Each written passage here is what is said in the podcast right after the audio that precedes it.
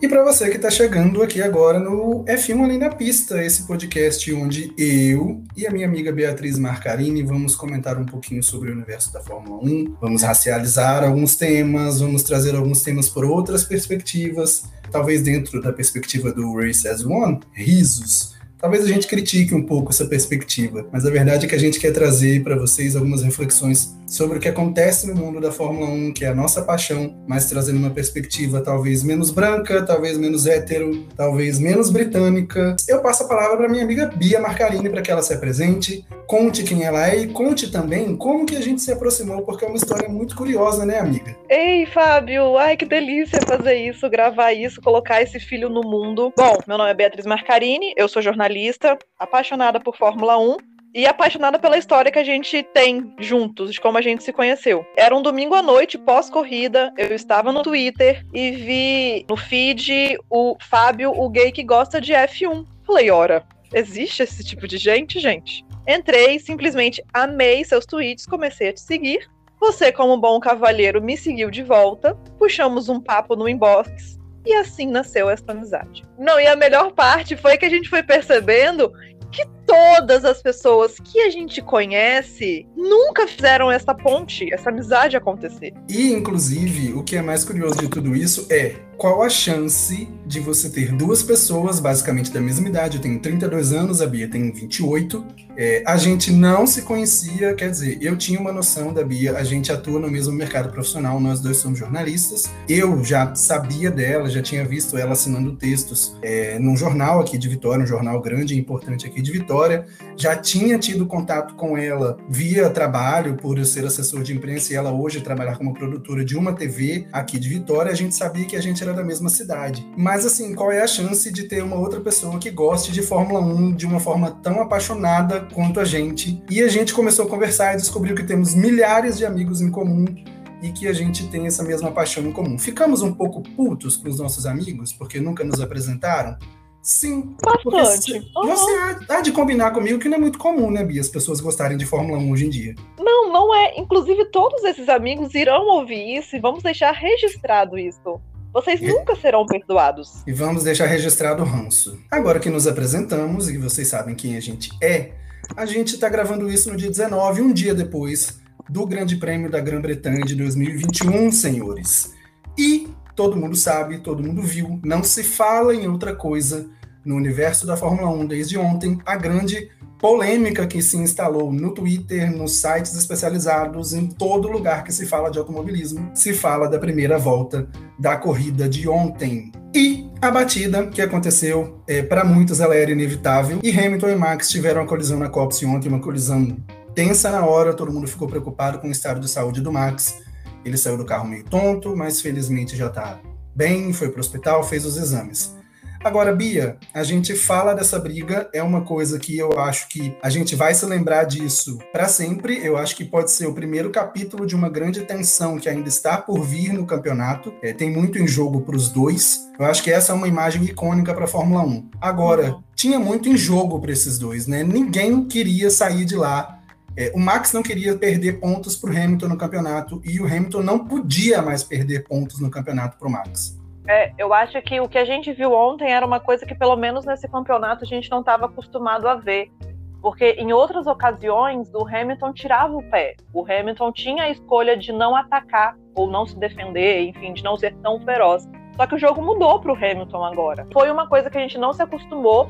Estavam os dois muito com a faca nos dentes e você via ali que estava uma coisa feroz, um caçando o outro literalmente uma hora ia acontecer. Não tinha como. Eu acho que o Max foi um pouquinho esperando o Hamilton tirar o pé ou o Hamilton ser cauteloso, mas o Hamilton falou, meu querido, aqui não, hoje não. Exatamente. E para a gente dar um pouco de contexto, é, a gente estudou um pouquinho o que, que foi esse ano até aqui, o que, que foi essa temporada nas corridas que a gente teve até aqui, a gente viu nos testes de inverno muita gente, né, os jornalistas e todos os reportes que vinham dos testes no Bahrein, era de que a Mercedes não era mais o melhor carro da Fórmula 1, que era a Red Bull. Isso se confirmou na primeira corrida, o Max fez a pole e não ganhou por um detalhe, e aí a gente tem a grande construção da rivalidade dessa temporada. Hamilton, do alto dos seus sete títulos, e o Max, um piloto jovem, genial e muito veloz tentando seu primeiro título que, que a gente tem de contexto nessa briga até aqui? Os dois pontos mais importantes para a gente entender o que aconteceu é, em Silverstone. A gente tem um momento na segunda corrida do ano, em Imola, em que o Hamilton largou em primeiro, o Max largou, largou em terceiro, e os dois dividiram a primeira curva. O Max deixou, espremeu o Hamilton no canto e deixou para o Hamilton a decisão. Ou eu, ou eu passo na frente, ou a gente bate. O Hamilton recolheu, o Max liderou aquela corrida e venceu. Corrida seguinte, ou aliás, duas corridas depois, na Espanha, mais uma vez na primeira curva, o Max conseguiu colocar de lado, conseguiu colocar o carro um pouco à frente e deixou para o Hamilton a decisão. Ou eu passo em primeiro, ou a gente bate. O Hamilton recolheu. A partir daí, Bia, a gente teve aquele momento da temporada em que o Max enfileirou um monte de vitórias e abriu uma grande vantagem no campeonato de mais de 30 pontos. A gente chega então a Silverstone, que é uma pista que tem muitas curvas de raio longo, muitas curvas velozes, onde é muito difícil seguir o carro da frente de perto. E na primeira volta, os dois tinham certeza que eles precisavam terminar essa primeira volta na frente, porque quem terminasse a primeira volta na frente ia conseguir controlar a corrida. É, eu acho que é daí, dessa necessidade, que veio a batida. Agora, muito se falou sobre culpado. Quem foi mais culpado? Max ou Hamilton? Bia, você acha que teve alguém mais culpado nessa batida? Ou foi um incidente de corrida? Eu acho que os dois são culpados, mas nenhum dos dois é completamente culpado. A culpa do Max é ter contado muito com a boa vontade do Hamilton, e a culpa do Hamilton foi não ter feito o que ele vinha fazendo, que era tirar o pé. Ao meu ver, foi um incidente de corrida, era uma coisa que em algum momento ia acontecer, os dois estavam ali com muito sangue nos olhos, e aconteceu dos males no menor, mas aconteceu, né? É, dos males o menor que ninguém se machucou feio, né? Eu confesso que foi uma primeira volta até a batida brilhante, né? Foi de ficar todo uhum. mundo na pontinha do sofá, foi super emocionante como fãs de carros de corrida, de corridas. É isso que a gente quer ver, uma disputa aberta, franca. Então, dava para ver que o Hamilton ia tentar alguma coisa. A gente vê na imagem que o Max tenta dar a linha de fora para o Hamilton para proteger a posição, só que o Hamilton consegue ainda enfiar o carro na linha de dentro antes da copse. Eu tenho minhas dúvidas se o Max viu o Hamilton na parte de dentro. Tem uns, uns recursos na lateral assim para impedir choques contra a cabeça do piloto, que eu não sei o nome, uma coisinha mais alta que tem assim um pouco do lado do piloto, que dificulta ele ver um pouco no retrovisor, tem um ponto cego para quem está no cockpit. Então eu tenho as minhas dúvidas se o Max sabia que o Hamilton estava ali. De qualquer forma, eu acho que assim, eu estou disputando posição. O cara tá desde o início da corrida colocando do meu lado, de um lado de um lado do outro. Eu preciso ser prudente. E o Max resolveu que não seria prudente, que ia pro tudo ou nada. Eu acho que foi um incidente de corrida.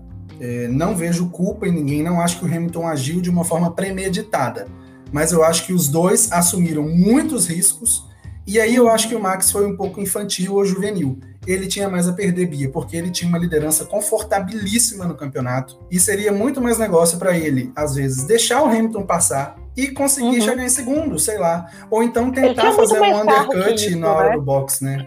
Eles têm muito mais carro para perseguir o Hamilton depois do que o contrário. Se o Hamilton perde o Max ali, a Mercedes, ele não ia conseguir levar a Mercedinha dele para pegar a Red Bull. O, o, Max conseguiria, se ele deixa o Hamilton passar, ele teria muito mais carro para alcançar o Hamilton depois.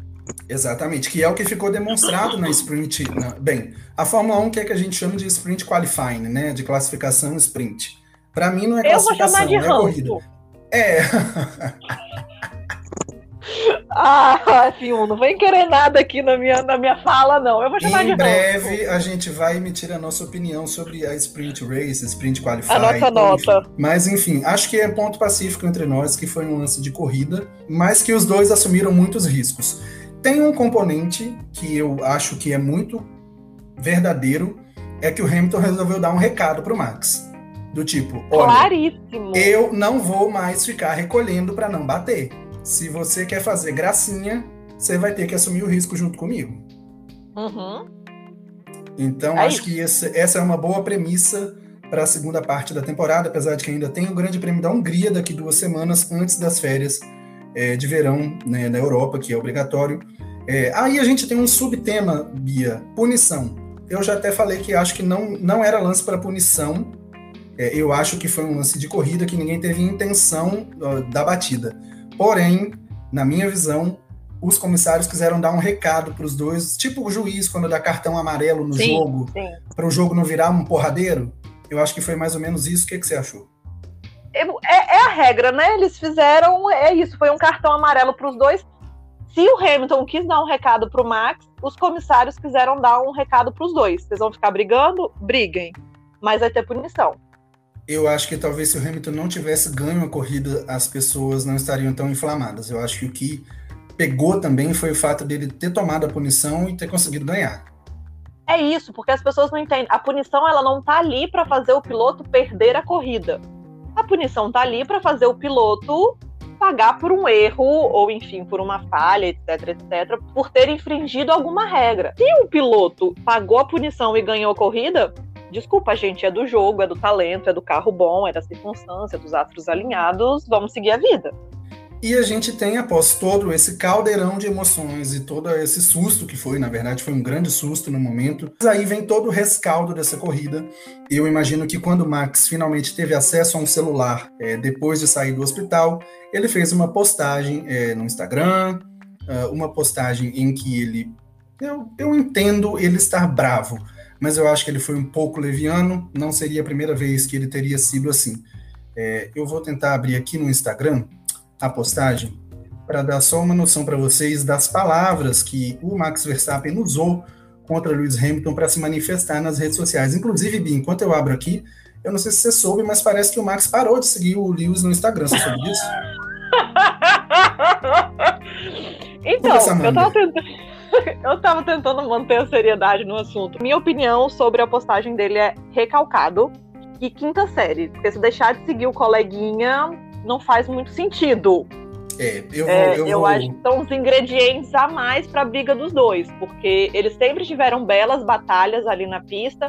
Eu acho que esse domingo da corrida de Silverstone, a batalha na pista e os comentários fora da pista, tá fervendo um pouco mais essa briga aí dos dois. Lê o post, pelo amor de Deus. É, eu vou fazer uma tradução livre aqui do post do Max primeiro, porque foi postado primeiro. Depois eu vou ler também o post do Hamilton e depois eu tento dar um pitaco aqui mais um não solicitado, sobre todo esse rolê. O Max diz o seguinte: primeiro de tudo, eu estou feliz de estar bem. É, eu sofri um impacto de 51G, mas estou me sentindo bem. É, obviamente, muito desapontado com, por ter sido tirado da corrida. A penalidade não nos ajuda em nada e não faz justiça ao movimento perigoso que o Hamilton fez na pista. É, e aí o Max fecha, é, são palavras duras, é, assistindo às celebrações né, depois da corrida, enquanto eu estou no hospital. Isso é desrespeitoso e antiesportivo. Enfim, é um comportamento desrespeitoso e antiesportivo, mas nós vamos seguir em frente. Essas foram as palavras do Max Verstappen após a corrida. Obviamente, eu acho que Bia, acho que todo mundo é capaz de entender o sentimento de raiva, de estar tá puto das calças, enfim, esses caras são extremamente competitivos. Uh, e aí o Hamilton, pouco depois disso, provavelmente o Hamilton chegou a ver o post do Max.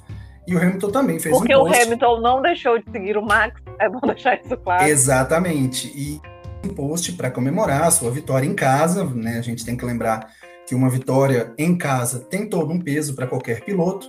É, e o Hamilton postou o seguinte: é, hoje foi um dia de se lembrar dos perigos que a gente enfrenta nesse esporte. Uh, e ele fala que envia os melhores pensamentos para o Max, que é um competidor incrível, e o Hamilton fala: Estou feliz de saber que ele está bem. É, aí eu acho que vem a grande frase que o Hamilton usa para tentar dar uma resposta nas entrelinhas ao Max. Eu sempre vou competir de forma dura, mas sempre justa. Essas são as palavras do Hamilton para o Max. É, no fim, ele fala que está muito orgulhoso da equipe, do time, de tudo que ele conseguiu e de estar diante do seu público, né? oferece essa vitória para o público. Ele fala que ele nunca desiste, se mantém sempre de pé e sempre lutando. Essas são as palavras do Lewis Hamilton, que de uma certa forma são uma resposta ao post feito pelo Max Verstappen. Eu tenho alguns. Enfim, a gente está na era das redes sociais. Uh, antigamente os pilotos trocavam farpas através da imprensa, né? Uhum. Hoje em dia eles trocam farpas através das redes sociais. Faz parte, sempre fez, eu acho que sempre vai fazer. Uh, eu entendo o fato de Max estar puto, eu entendo, mas eu acho. Entendo o calor do momento também. Mas eu não acho que o Hamilton tenha feito necessariamente um movimento perigoso. Eu acho que o Hamilton estava do lado do Max na curva. O Hamilton, o Alonso falou uma coisa que eu achei muito, muito pertinente assim. O Hamilton não podia simplesmente desaparecer dali, uhum. né? Então, é, é, o que eu falo. Max, como líder do campeonato, com a vantagem que ele tinha, tinha muito mais a perder. O Hamilton tinha pouquíssimo a perder, ele já estava 30 pontos atrás. Então, assim, se você vai deixar para eu decidir se a gente vai bater ou não, a gente vai bater, gato. Uhum. E foi isso que o Hamilton fez. Uh, eu tendo a concordar com o Hamilton nesse aspecto de que, tipo, amigo, eu não fiz nada demais. A gente está em carros aqui a 300 por hora e a gente assume o risco de que podem haver toques. É, o que me incomodou um pouco sobre esse post aí do. Entendo, deve estar full, full pistola com isso tudo, eu também estaria e tudo mais, cabeça quente, etc. Mas aí entra um pouco da falta de maturidade. Porque você não pega a sua rede social com, não sei, você tá com o Instagram dele aí aberto, 5, 6 milhões de seguidores, alguma coisa assim. Vou ver agora aqui e, e simplesmente escreve umas coisas assim, sabe? É, acusa pessoas assim. Ele tem 5,4 milhões de seguidores, amiga. Então, você não pega. Se você tivesse 100 seguidores, não importa, 5 milhões, a coisa potencializa muito mais. Você tá de cabeça quente, puto da vida, você pensa, analisa os fatos e depois você publica o que você tem que publicar. Posta que você tá bem, enfim, tá tudo ótimo. Depois você ataca quem que você tem que atacar. Seja duro, faça um ataque duro, mas justo. E o Hamilton foi o que o Hamilton é: político, good vibes. É, e a gente não pode nunca esquecer que a gente está falando de Fórmula 1. É, eu costumo dizer que a Fórmula 1, é, eu sou tão apaixonado pela Fórmula 1 porque, para mim, ela é o melhor microcosmo da vida. E o que, que eu quero dizer com isso? Você tem 20 caras em condições diferentes. Alguns já estão num carro muito bom e provavelmente vão ganhar a maior parte das corridas. E você tem a outra, a maioria dos caras em carros piores, que vão lutar às vezes por um ponto e talvez eles passem a temporada inteira chegando em 15. Só que todos eles querem a mesma coisa: chegar o mais na frente possível, chegar na melhor posição possível. E assim como na vida, quando você tem um monte de gente com o mesmo interesse em comum, vai haver choque, vai haver conflito, vai haver bafafá. E aí é por isso que eu falo, para mim esse é o melhor microcosmo da vida que existe. Talvez eu acho que é por isso que eu sou tão aficionado por isso. É, e eles são extremamente competitivos. Não dá para imaginar que alguém vai tirar o pé numa corrida que pode ser decisiva para um campeonato. Então, eu entendo a cabeça quente, mas nesse caso eu acho que eu tendo a ficar também do lado do Lewis, é, amigo, se você quer ganhar, ganhe, assuma seus riscos e vamos ver no final quem termina com mais pontos do campeonato. E, e trazendo um pouco a Fórmula 1 para a vida, você, você é livre para fazer escolhas, mas é a sua obrigação assumir as consequências dela. Precisamente. E, sobretudo, quando você é uma pessoa pública, uh, e a gente não foi só o Max que fez declarações duras a respeito da manobra, a gente teve o Helmut Marko, que é uma pessoa que dá para a imprensa aquilo que a imprensa quer, manchete. E o Helmut Marko falou que o Hamilton merecia ser suspenso, Bia. Você acredita? Ah, falou pouco, mas falou bosta, né? Desculpa, aí também eu sou uma princesa pra com variar, né? bem tem que, rebuscado. Tem que acabar aquela ideia de que o velho acumula só conhecimento, né? O velho pode não. acumular também burrice. Eu, eu não sei, assim, o que que, o que que esse senhor quer da criar polêmica, ele quer criar um caso de família ali, porque, ai, gente, me ajuda, né? Bem, e não só o Marco, como todo, todo o elenco da Red Bull é muito bom em dar manchetes, né? O Christian Horner também deu declarações, inclusive durante a corrida, entrou em contato com, com o Marco Masi, né? Que é o diretor de provas da FIA, é, argumentando, enfim. Faz parte do jogo, né? Jogar com as palavras, botar pressão. A gente não vai se fazer de desentendido aqui. O que acontece que é um ponto que gerou bastante incômodo e foi bastante desprezível o pós-corrida, foi que o Hamilton voltou a sofrer com insultos racistas é, na internet. É, é difícil para a gente falar se esses insultos que o Hamilton sofreu têm a ver com essa incandescência das declarações é, do Helmut Marko, do Christian Horner, que são pessoas ligadas à direção da Red Bull, que é a equipe do Max Verstappen, e também para as palavras do Max Verstappen, que foram duras em relação ao Hamilton, ou se os ânimos já estariam exaltados de qualquer maneira. O que acontece é que foram observados em grande volume é, postagens com emojis do macaco, em relação ao Hamilton, a gente deixa aqui, peço até desculpas, o alerta de racismo, porque esse pode ser um tema sensível para muitas pessoas, mas o Hamilton foi hostilizado de diversas formas, é, com insultos racistas, depois uh, da corrida. A FIA, a própria Fórmula 1, né, a Liberty, e as equipes, sobretudo a Mercedes, emitiram notas, a própria Red Bull também fez um comunicado nas redes sociais condenando esses ataques, mas eu acho que fica a impressão de que não é... Horner também fez um... Exato. Um, justiça seja feita, assim, né? Ele também se pronunciou na rede social pessoal dele, ele colocou o, o, um comunicado lá, enfim, uma nota de repúdio. Mas fica a impressão de que não é o suficiente, né, Bia? Fica. Eu acho assim que pela segunda, pela segunda semana consecutiva a Inglaterra cedia um grande evento esportivo. Domingo anterior a Silverstone teve a final da Eurocopa, que três jogadores negros da Inglaterra também sofreram ofensas racistas e acontece tudo de novo, assim. Parece que o que aconteceu lá tá dando replay agora a, a, vítima da vez é o Hamilton. É, eu acho que assim, o racismo, infelizmente, enquanto medidas muito duras não forem tomadas, e não só medidas de punição, mas medidas duras de educação, de conscientização, de você levar conhecimento para as pessoas.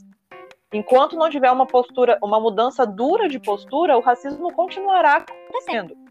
E eu acho que quando você não é duro ao defender a bandeira antirracista, você abre brecha coisas aconteçam. E a gente, inclusive, quer deixar aqui um ponto muito claro é, em relação ao nosso posicionamento. Esse perfil é 100% fogo nos racistas. É, 100%. Apesar, apesar de ser tocado por duas pessoas de pele branca, de pele clara, é, obviamente a gente sabe que é, existe toda uma questão de racismo estrutural. É, eu e Bia sabemos que nós somos privilegiadas por esse sistema todo santo dia é, uhum. e que a gente não tem muitos dos lugares de fala aqui presentes e que a gente pode eventualmente ser racista, porque existe toda uma ancestralidade.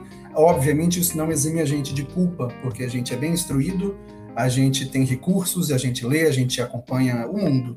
Uh, mas, via de regra, esse perfil é 100% fogo nos racistas. Uma coisa que é muito importante é, e que a gente espera que a Fórmula 1 uh, que tem adotado esse discurso do We Race as One, nós corremos como um só, oh, nós somos a favor da diversidade, e uma pauta que de uma certa forma foi colocada na mesa na marra pelo Hamilton, a gente precisa destacar isso, é, a Fórmula 1 precisa sair um pouco do discurso que é super válido, mas precisa começar a tomar medidas práticas em relação a isso, identificar quem são essas pessoas, que promovem esse discurso de ódio na internet e tomar as medidas que forem possíveis, sejam as criminais, é, sejam banir essas pessoas de entrar no autódromo. Isso precisa ser feito, isso precisa ser pensado. Nós não queremos esse tipo de gente na nossa comunidade e eu acho que esse recado precisa ficar mais claro do que ele está no momento. Ele é um recado que existe, mas eu acho que ele não é emitido com a intensidade necessária. Se nota de repúdio resolvesse alguma coisa, o Bolsonaro não teria sido eleito presidente do Brasil. E não estaria mais no poder poder. É sobre isso. Enfim, a gente fecha esse tópico falando de todo esse BO gigantesco e ansiosos pelo que vem aí no Grande Prêmio da Hungria. Basta a gente lembrar que daqui dois domingos a gente vai ter uma corrida no Hungaroring, é, Mônaco sem mar, uma pista extremamente travada, uma pista que, assim como Silverstone, é difícil seguir o carro da frente de perto, tem muitas curvas de raio longo, mas onde, se os dois estiverem próximos na largada, Hamilton e Verstappen, vai ser novamente uma briga, porque quem termina a primeira volta na frente costuma ter a possibilidade de controlar a corrida e eles podem se encontrar de novo. Um novo capítulo dessa história vai ser escrito na Hungria. Agora a gente vai falar um pouquinho da corrida em si, o que foi o Grande Prêmio da Inglaterra, para além dessa grande polêmica é, da batida de Verstappen e Hamilton. Quem saiu lindo e belo da Copse em primeiro após a treta foi Charles Leclerc com a Ferrari. Do nada surgiu ali um, um carro vermelho Sim, no meio E a gente briga. já começou a fazer o que na internet nessa hora? A falar, it's coming to Rome, not it's coming home. Ah, não, não, é não, meu coração nunca aceitou que estava indo para Roma. O Leclerc ganhou a liderança, obviamente, mérito dele, ele conseguiu terminar a sprint race numa posição boa, estava em terceiro, ficou assistindo de camarote a briga entre Hamilton e Verstappen e após a bandeira vermelha e o reinício da corrida, Surpreendentemente, o cara liderou a corrida até, sei lá, a volta 50, até a volta 49. É, chegamos a, a torcer. É, foi, foi, foi, foi, foi. Liderou por muito tempo. Sim, chegamos a torcer por Leclerc para ganhar essa corrida, Beatriz? Não chegamos, não. Não, chegamos, chegamos, não, Fábio. Talvez não, eu tenha chegado. Não. Você chegou um pouquinho? Eu cheguei um pouquinho porque eu fiquei surpreso, assim. De começo, eu não entendi se realmente a Ferrari conseguiu achar um ritmo inesperado ou a minha outra tese é que, na verdade, ninguém quis ficar no vácuo do carro da frente. Então, meio que o Bottas ficou ali, tipo, vou deixar uns dois, três segundos aqui, é, para não desgastar os meus pneus e tal, e lá para frente eu vejo o que, que acontece e eu tento ganhar a corrida.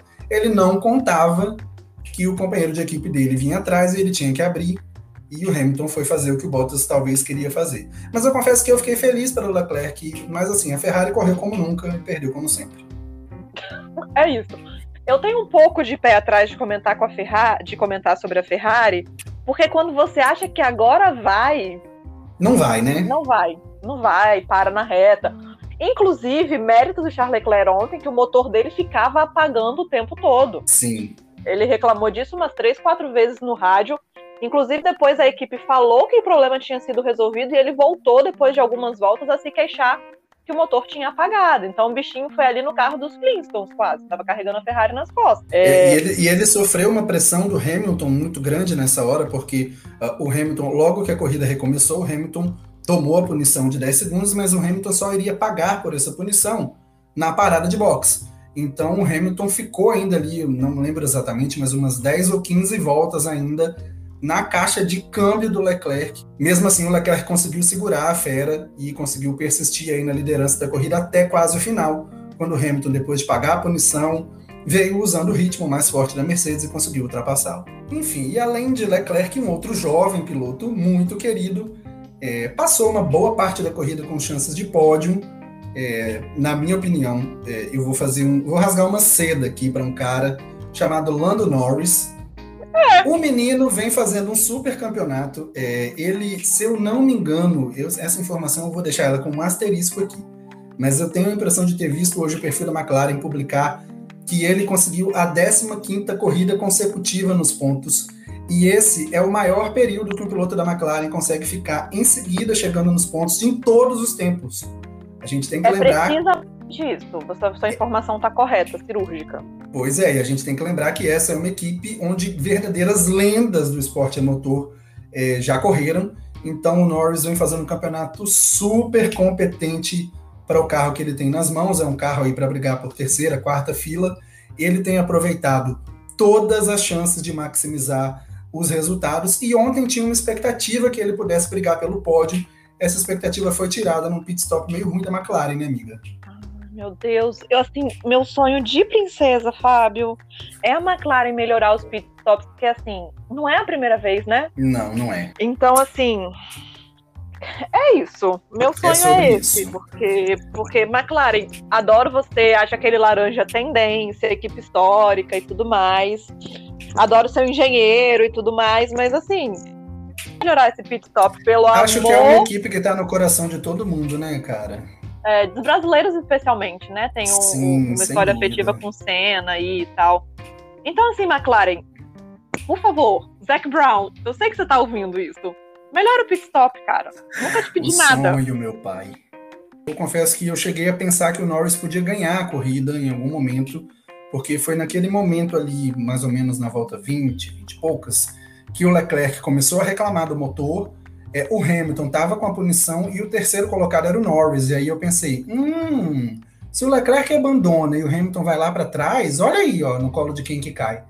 É, porém, logo depois veio a primeira rodada de pitstops, o Leclerc, o carro não quebrou, ele chegou até o final, é, e o Norris foi para o pit e voltou atrás do Bottas, então a corrida dele ele já estava fora do pódio, enfim, mas o, o, que, o meu ponto aqui é o seguinte: de todas as corridas da temporada que nós tivemos até agora, o pior resultado no Norris foi um oitavo lugar na Espanha. E zero abandonos, o único piloto que chegou no ponto em todas as corridas esse ano. No que a gente está vendo agora, o Lando Norris é um campeão mundial em formação a galopes na nossa frente. Eu acho que poucas pessoas discordariam disso e é importante a gente perceber, é, a tabela de pontos conta um pouco essa história. O Norris é o terceiro colocado na pontuação no Mundial, obviamente ele está atrás de Verstappen e Hamilton, que estão brigando pelo título, e eu acho que o que conta muito essa história é o fato do Norris estar à frente do Bottas, é, é, fica claro aí o que, que a gente está querendo, o, o, tamanho do Norris no campeonato e o tamanho que o Norris está ficando quanto piloto. Acho que e isso falando, aí é o desenho exato. Falando em Bottas, a gente teve uma mensagem ontem, chegou um torpedo pro Bottas ontem durante a corrida, amiga.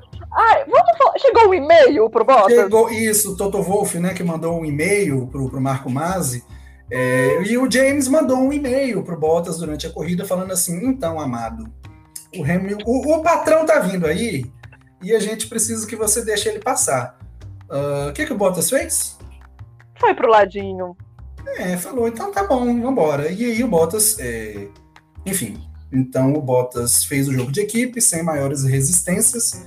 É, você acha que isso pode salvar o contrato dele para o ano que vem, amiga? Eu acho que essa é a grande notícia que nós esperamos do mercado de pilotos. Quando que a Mercedes vai anunciar quem vai ser o companheiro do Hamilton ano que vem. Eu, particularmente, acho que já deu para o Bottas, mas tem quem diga que ainda está indefinido. Você acha que a situação da corrida de Silverstone pode ter ajudado o Bottas a, a renovar? Eu gostaria de falar que sim, mas eu passaria um recibo de que eu não acompanhei todas as outras corridas. Eu, eu acho que não. Eu acho que o Bottas fez enquanto o que ele tinha que fazer por ainda estar vestido a camisa da Mercedes mas eu não acho que isso, esse fato isolado, salvou o contrato dele.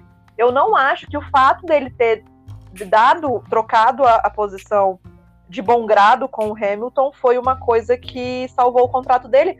Até porque uma ou duas corridas passadas, talvez sua memória seja melhor que a minha, foi o contrário deram carta verde pro Bottas passar o Hamilton e pediram depois pro Hamilton trocar de posição com o Bottas. Então talvez o Bottas tenha dado a passagem pro Hamilton ontem num acordo de cavalheiros, numa amizade, do tipo, ah, eu estive no lugar há, duas ou três corridas, né? Então agora, ok, vamos trocar, porque é um joguinho, pau que bate em Chico, bate em Francisco. Mas não acho, não, não acho que isso salvou o, o contrato dele, não. E pelo amor de Deus, Mercedes, anuncia logo. Obrigada. Thank you next. E a gente vai encaminhando para o final agora sem nunca poder deixar de citar uma figura queridíssima por todos nós. Se você não gosta desse homem, se você tem algum problema, algum ranço, alguma crítica a fazer a Daniel Ricardo, por favor, dê pausa nesse podcast e nunca mais retorne. Pois esse podcast defende e serve a Daniel Ricardo. Sobem as palmas, aê! Pois Se você não, é gosta do Daniel Ricardo, você tá morto por dentro, não tem mais salvação. Eu diria é que se você Fala. não gosta e se você não tem uma leve quedinha quando ele abre aquele sorriso, eu acho que você tá com problemas hormonais, você devia procurar um endocrinologista. porque assim, né, gente? Que sorriso maravilhoso. Este é moço isso. Que não vem tendo um ano bom, gente. Eu sou uma pessoa solteira, então eu quero só falar que sorriso, que nariz, que pele, que barba, que, que é isso. Vamos, que segue. tudo, né, amiga? A é gente, isso. É, que tatuagem. É, esse que podcast mão. vai enaltecer Daniel Ricardo? Responda, Beatriz. Sempre, em toda e qualquer circunstância, na menor possibilidade, eu vou estar aqui sendo cada linha de Daniel Ricardo. É isso. E o Dani, que não vem tendo um bom ano, a gente também, é, a gente tá brincando, ah, mas meu coração gente... fica Exatamente. A gente vem ficado aí triste com a dificuldade do Ricardo é, em, em, conseguir o resultado, sobretudo se for comparado à temporada que vem fazendo o Norris, né? Eu falo-se muito no paddock, que é um piloto que demora um pouco para se adaptar ao carro. O Norris também já pontuou que o carro da McLaren não é um carro fácil, uh, é um carro cheio de pormenores, mas Ricardo finalmente conseguiu em Silverstone fazer uma corrida, segurar suas posições, ter um ritmo bom e chegou num muito bom sexto lugar. É, a melhor posição dele esse ano? Confesso que não sei. A melhor posição, acho que foi. Foi, foi sim. Eu acho bastante positivo que o resultado tenha vindo numa pista como Silverstone, porque é uma pista extremamente técnica, né? Uma pista rapidíssima e muito técnica. Então, ele ter conseguido o resultado numa pista que, inclusive, é um desafio para os carros atuais por conta de ter poucas freadas, né?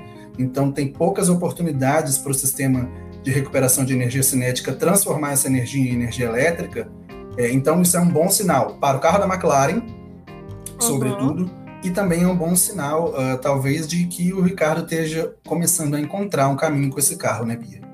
Silverstone, além de todas essas questões técnicas, tem uma questão afetiva para ele, porque foi a pista onde ele estreou há 10 ou 11 anos ele estreou em Silverstone. Então eu acho que tem esse peso, esse gostinho aí a mais também de dessa relação afetiva e dessa volta ao passado e, e tudo mais. A gente está encaminhando para o final, mas a gente não poderia deixar de falar é, de uma novidade que a Fórmula 1 trouxe para esse fim de semana. Né? É um teste.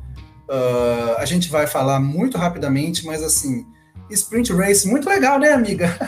Excelente, nossa. Nossa, muito bom, nota zero. A gente promete voltar a falar sobre o Sprint Race de uma forma mais uh, aprofundada, talvez. E existe é. um outro alecrim dourado. De verdade, dessa Ai, vez, gente. não é irônico. Ícone! Um cristal, um, uma esmeralda. uma Chamaram esmeralda. Sebastian Vettel. É, os olhos dele são de esmeralda, né, amigo? Uh! Essa é outra pessoa que, se você não gosta desse homem, gente, você, por favor, nunca mais volte, tá bom? É isso, é sobre isso e um beijo. Mas a gente tem Sebastian Vettel, que não teve um grande resultado na corrida, é, rodou na relargada, tentando não bater com o Alonso, é, ficou encaixotado atrás de uma Alfa Romeo, se eu não me engano. Aliás, ficou encaixotado Ai, atrás do Latifi. É, e depois a gente descobriu que ele estava com problema no carro, ele teve que abandonar no final da corrida. Não foi uma das melhores corridas do Vettel em Silverstone. Mas teve uma, um, um, um pormenor do Vettel do pós-corrida, que foi ele é, limpando a arquibancada, uma das arquibancadas de Silverstone. É, o homem segue fazendo tudo, né, Bia? Eu fico me perguntando se ele tá indo mas ele tá indo no ortopedista com frequência, porque ele deve estar tá cansado de carregar o mundo nas costas. O, o mundo, o pouco, o pouco de, de, de, de, alinhamento de chakras que ainda existem no mundo depende de duas coisas. O Lewis Hamilton biscoitar no Instagram sem camisa e o Nossa, Vettel ser uma pessoa linda. Quero falar que o Vettel tem um perfil completa da curva de todos os pilotos, um cara milionário, é um cara altamente engajado com o meio ambiente e simplesmente não mostra, ele faz porque ele sente que é o dever dele, descobre-se isso por acaso, e é um cara canceriano, casado com a mesma mulher, com filhos, e ninguém as pessoas mal veem a mulher dele e o, a foto das crianças ninguém sabe, ninguém viu. Então, assim, é um personagem muito diferente na Fórmula 1, porém extremamente talentoso, porque tem quatro títulos mundiais. Ou seja, não é porque é um piloto que tá ali no final do pelotão. Não, é um piloto que já foi campeão do mundo quatro vezes. E aí é perfeito, e esse perfil lambe o chão que Sebastian Vettel pisa. Exatamente. E eu não trazendo... sei falar isso de uma forma bonita, senão dessa forma mesmo. Eu, eu, eu, ia falar uma coisa, mas eu nem vou. Em respeito ao decoro é, desse podcast, que ainda é um podcast de família, que fique muito claro, mas não a família tradicional brasileira, hein? É a família que você escolher, que fique muito claro isso. Eu vou trazer só um adendo aqui, é uma informação do blog da Juliana Serrazoli, a repórter que cobre a Fórmula 1 aí, acho que desde 2011. Uh, ela fala um pouco no post dela desta segunda-feira, 19 de julho, que é quando gravamos este podcast, uh, e ela fala sobre esse momento em que o Vettel foi recolher é, o lixo das arquibancadas. Ele tem tentado diminuir o impacto dele uh, no meio ambiente. Obviamente, ele sabe que isso é um pouco contraditório com ser um piloto de Fórmula 1, com todas as viagens que a Fórmula 1 demanda e toda a geração de carbono que essas viagens geram mas ele, segundo a Juliane, tem, tado, uh, tem estado nessa pegada de fazer tudo que está ao alcance dele para diminuir o impacto das nossas ações no meio ambiente. Então, para ele, cada pequeno movimento conta. E aí gerou imagens muito curiosas que a gente viu aí nos Instagrams e nos sites do Vettel, o tetracampeão mundial de Fórmula 1, ajudando a recolher o lixo de uma das arquibancadas de Silverstone após o Grande Prêmio da Grã-Bretanha de 2021. Vettel, obrigada. É tá, importante tá, destacar, simplesmente... inclusive, que o Vettel foi e voltou do hotel para o circuito de Silverstone nesse fim de semana de bicicleta em todos os dias. Contraditório é, mas também não deixa de ter o seu valor. Todo mundo quer o progresso, e para você ter o progresso, o desenvolvimento tecnológico, você não precisa destruir o meio ambiente. Dá para fazer os dois, basta querer. E a gente vai ficando por aqui com o F1 da Além da Pista, esse podcast que está no seu episódio piloto do piloto. É, a gente não sabe quando a gente volta, mas a gente acha que a gente volta. É, e a gente agradece muito a todo mundo que está dando essa moral para a gente, a todo mundo que está escutando. Pedimos humildemente que nos deem um feedback, é, nos deem um sinal de fumaça. É feito com muito carinho, com muito amor de duas pessoas que amam, né, Bia? Ficar aqui muito, balangando beiços sobre esses amor. temas muito amor e, e, e é, é, muito amor, muita paixão. É, então são duas pessoas apaixonadas aqui falando sobre seu amor. E é um prazer, Fábio. Obrigada por essa oportunidade. E o importante é que a gente deu o primeiro passo neste piloto do piloto no F1 Além da Pista. Botamos um filho no mundo, prometemos acompanhar o crescimento deles. A todo mundo que esteve com a gente, um grande beijo, muito obrigado e até a próxima! Beijo, até a próxima!